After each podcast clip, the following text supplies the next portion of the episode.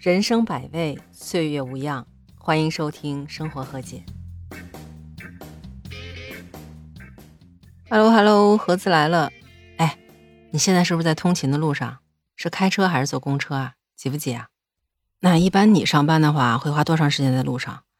会不会像我之前看的报道里，有一个上海小姑娘，每天要花六个半小时在路上，而且还不光花时间呢，她花在路上的钱也挺多的。比如说，她要坐公车的话，每个月就要花八百块钱；如果要是开车，那就更夸张了，每个月要花五千块钱。这个住的地方离公司远，真的伤不起呀。您想，每个月如果掏五千块钱在车费上，再减去日常开支，那基本上这个月可能剩不了多少钱了哈。这剩多少钱吧，还算其次，主要是这幸福感也太低了，就感觉他除了上班以外，好像一半时间在路上。而且我觉得这样的事儿，说实话，在北京真的是挺多的。别人不说，我就经历过。我之前有一段时间因为特殊原因吧，所以搬到了昌平那边住，但是我的工作单位没有变，还是在 CBD 那边，就是呃国贸那边。所以每天我要从昌平先骑自行车到地铁站，而且在这路上吧，因为我要去的那个地方和我在的地方正好隔了一条高速路，所以我必须推着车走过一个过街天桥才能到对面去。就感觉我每天早上都要骑一段越野自行车，然后才能到地铁。然后坐上地铁还不算，我还要到一个中转站去中转，倒另外一趟地铁，然后出来之后再步行才能到单位。这个过程单程是需要两个半小时到三个小时，往返加起来，您看也接近六个小时了。那个时候真的是每天两趟翻山越岭啊，就感觉自己整个人被掏空了。但是我觉得其实我还挺幸运的，因为我还能坐地铁呀。有很多人都只能坐公车，然后路上还堵车，那时间就更没法确定了。我不知道您有没有这种感觉，就是通勤其实本身并不可怕，可怕的是它占用你很多时间、很多精力。然后人就很容易发胖，这应该就是人说的所谓的压力肥吧。反正我那个时候就是像气儿吹的一样，也就一个月吧，胖了二十斤。所以这个通勤时间真的不能太长。那您觉得一般通勤时间多长时间比较合适呢？我看有报道统计说，在四十五分钟以内吧，相对就比较合适一些。当然，这四十五分钟肯定是包括公共交通或者自驾。但是毕竟咱工作的地方一般都是在 CBD 啊，或者比较繁华的地方。那块的房租确实很贵，房价也很高，所以您说要到那儿去买房，或者是住得很近，其实需要的经济实力也确实要求挺高的。那要是实在改变不了这个上班距离的话，那咱作为上班一族也没办法，只能接受了，对吧？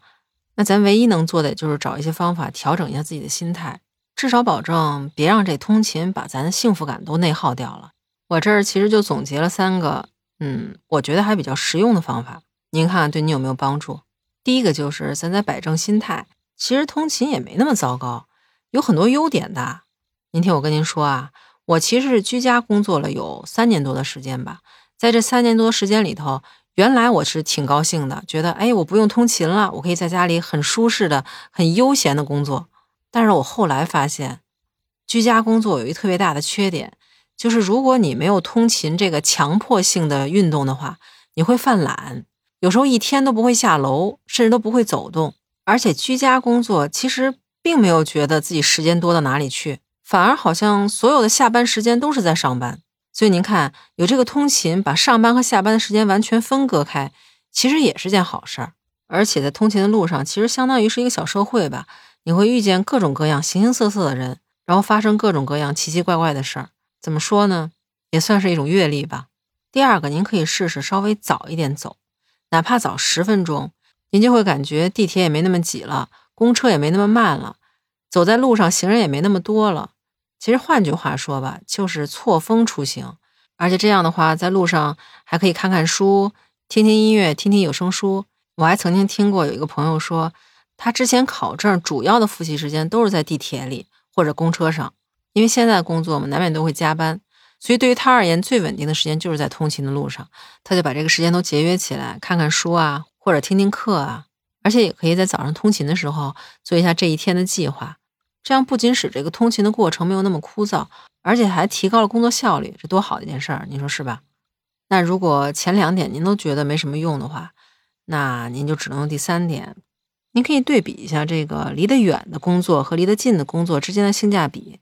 比如说的开头说那个上海姑娘，她去很远的地方工作，可能是因为那块的薪资比较高，但是她花在路上的时间和钱都比较多，所以相比而言，离得近一点的工作，虽然薪资可能相对低一些，但是我花在通勤路上的时间还有费用都低一些，而且我的幸福感高啊，这不就代表着我离着近的工作相对而言性价比更高一些吗？对吧？所以在那个报道里，这姑娘其实是离职了。原因很简单，就是因为工作单位太远了，通勤时间过长，所以坚持不下去了。而现在其实有很多公司都采用那种弹性工作制，就是他不要求你必须要签到，你可以在家里工作，也可以稍微晚一点去，错开他上班的高峰。那样的话，通勤的幸福感可能相对而言也会增加一些。所以您看，其实这个通勤的时间还有距离的长短，真的不由咱们来决定。这是由城市的格局、城市的规划决定的。咱们能做的就是调整心态，然后选择一些方法，让咱们感觉幸福感更高一些。就比如说我刚才跟您提到那三个方法，您还记得吗？第一个就是调整心态，就别觉得通勤特别苦、特别累，其实通勤也有好处。第二个就是咱们能稍微早点出来就早点出来，能在通勤的过程中把这个时间用起来是最好的。第三个就是，如果您觉得实在是接受不了，那您可以调整一下，看看在附近是不是有更合适的工作，您可以换动一下，或者选择那种有弹性工作制的工作，那样您就没有通勤的烦恼了。不知道您对这事什么看法啊？如果您有什么更好的方法，也欢迎您在留言区告诉我。那今儿咱们就聊这么多，下期见，拜拜。